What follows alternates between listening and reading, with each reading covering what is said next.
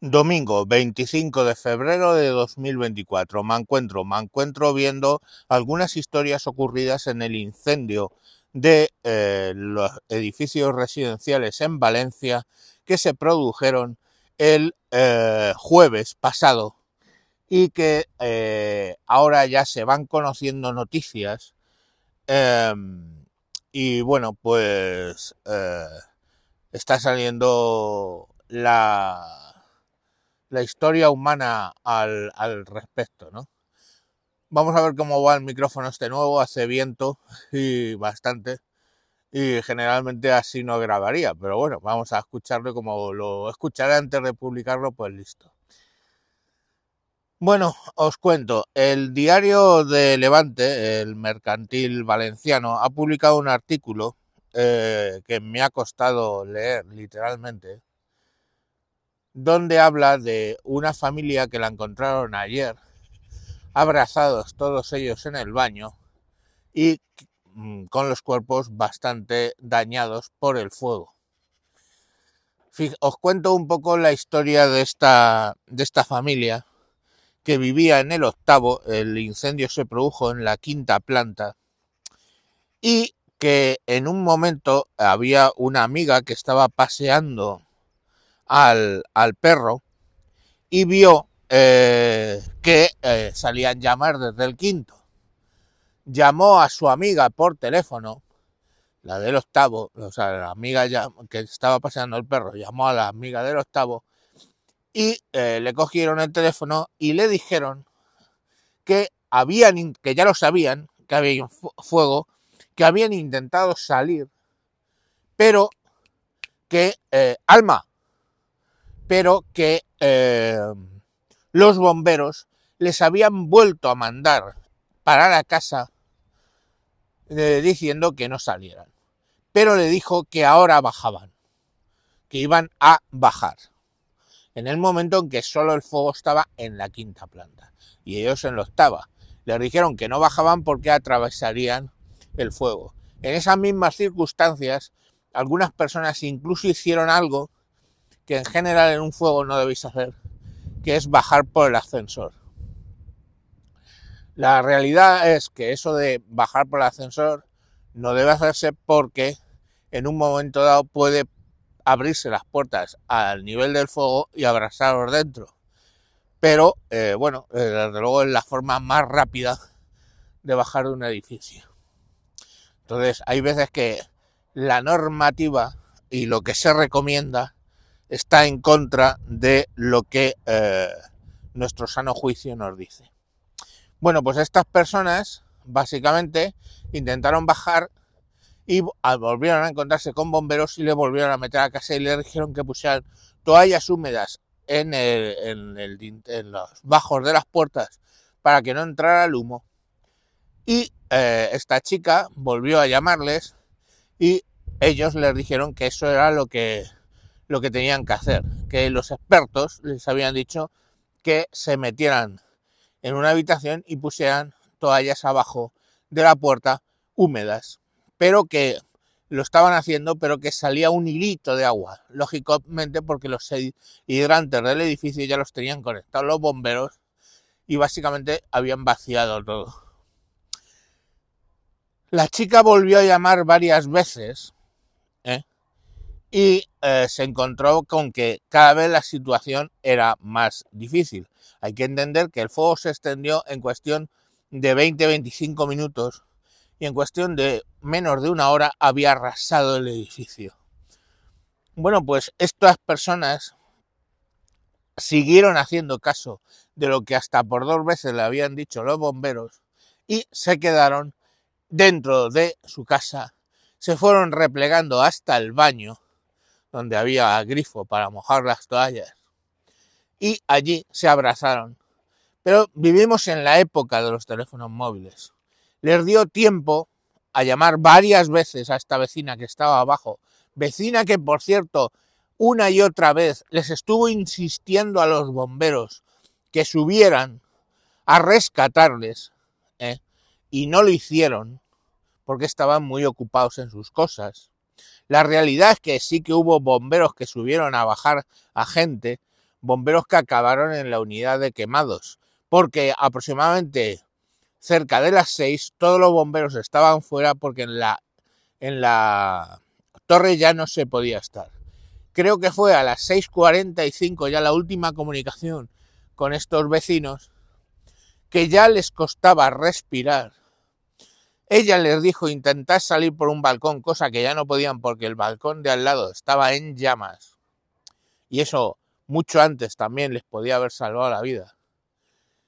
Y en un último mensaje ya les dijeron a sus familiares que iban a morir, que los mm, bomberos no la habían dejado salir y que iban a morir y se estaban despidiendo básicamente de los familiares y de su amiga.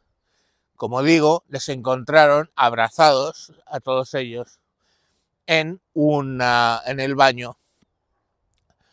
Eh, les encontraron ayer eh, quemados. Morir quemado, morir asfixiado por el humo no es mala muerte. Dentro de lo que es morir quemado, quiero pensar o espero que esta gente muriera ahogada por el humo, porque morir quemado es muy duro. Os lo explico que cuando se quemaban presuntas brujas, eh, la familia daba un dinero al verdugo para que pusiera hierba y ramas húmedas en la hoguera, en la parte de arriba de la hoguera, para que generara mucho humo y la persona muriera básicamente asfixiada. Sin esa medida, pues la hoguera literalmente mataba a la persona ardiendo, lo cual hacía eh, de la pena mucha más pena y una muerte dolorosísima. Así que espero que murieran asfixiados y que luego las llamas pues fueran los que acabaron con los cuerpos.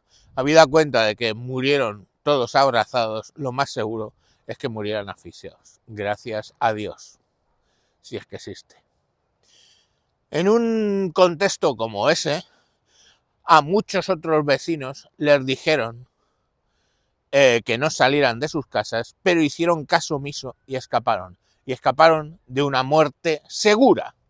En ese edificio han muerto 10 personas que merecen todo nuestro respeto.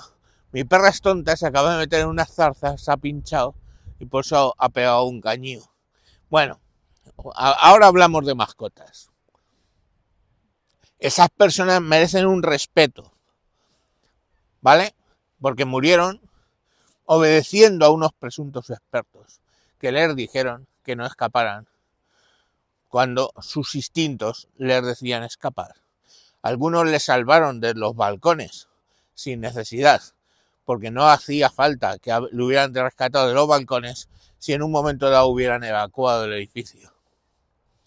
Entonces, supongo que con esto habrán aprendido, por lo menos los bomberos de Valencia, que en caso de incendio lo primero es evacuar. Evacuar. En el campo abierto siempre puedes correr del fuego. Dentro de un edificio no puedes correr del fuego. Otra cosa que me ha indignado mucho de todo este tema de Valencia es unos tweets que he visto lamentando que nadie se acuerde de las pobres mascotas que han muerto en ese edificio. A ver, hijo, lo voy a explicar y es lamentable que en pleno siglo XXI esto lo tenga que explicar. Pero un puto perro o un puto gato o tu puto pez de colores, ¿vale? Son mascotas y las puedes querer mucho. Yo he llorado como una Magdalena con cada una de las muertes de mis mascotas. Es más, llegué hasta el punto de pasarme casi 20 años de mi vida sin gatos porque se me habían muerto tres prácticamente en sucesión en el plazo de un año que se quiera mucho a las mascotas, eh, no quiere decir que se tenga que anteponer su vida, ni se tenga que lamentar su vida cuando ha habido 10 muertos humanos en el tema. que algún pez de colores se haya frito en su misma eh, pecera, si eso te genera la misma empatía que lo que te acabo de contar de cuatro personas, padre, madre, hijo de ocho años, hijo de quince, yo de verdad es que no entiendo esta realidad y me bajo de ella.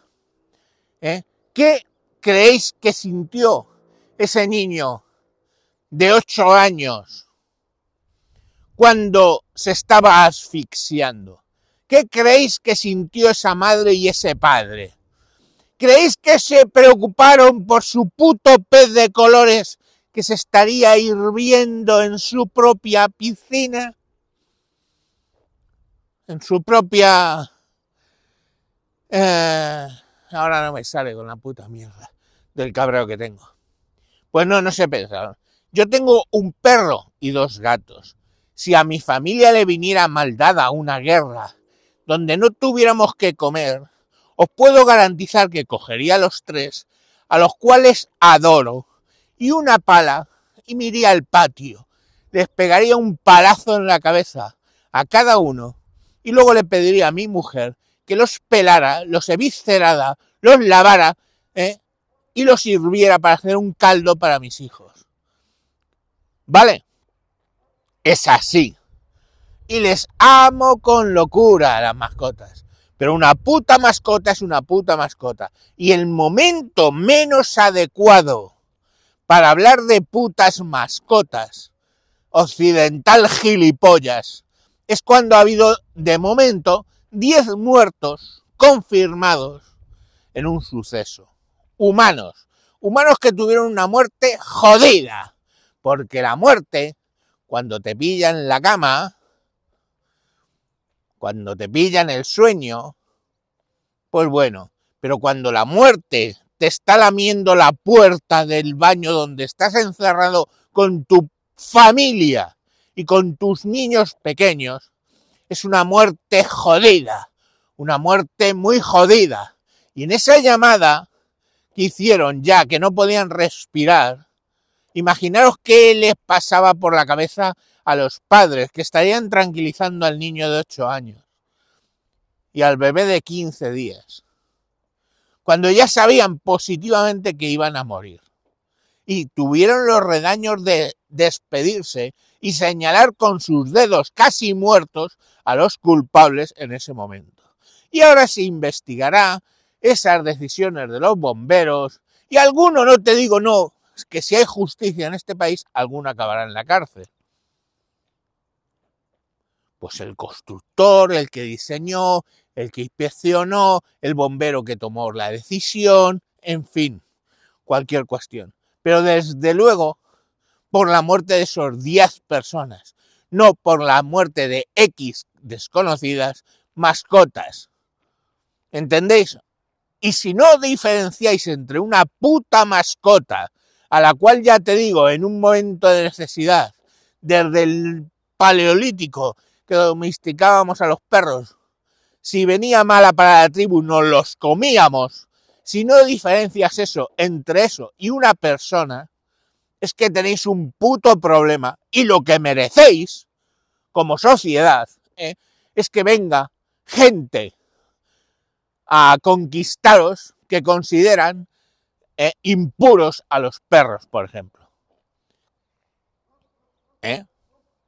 Entonces, bueno, pues chicos, es lo que hay. En fin, os dejo. Que paséis un buen domingo. Voy a ver si esto se entiende lo que digo con el viento y a correr. Adiós.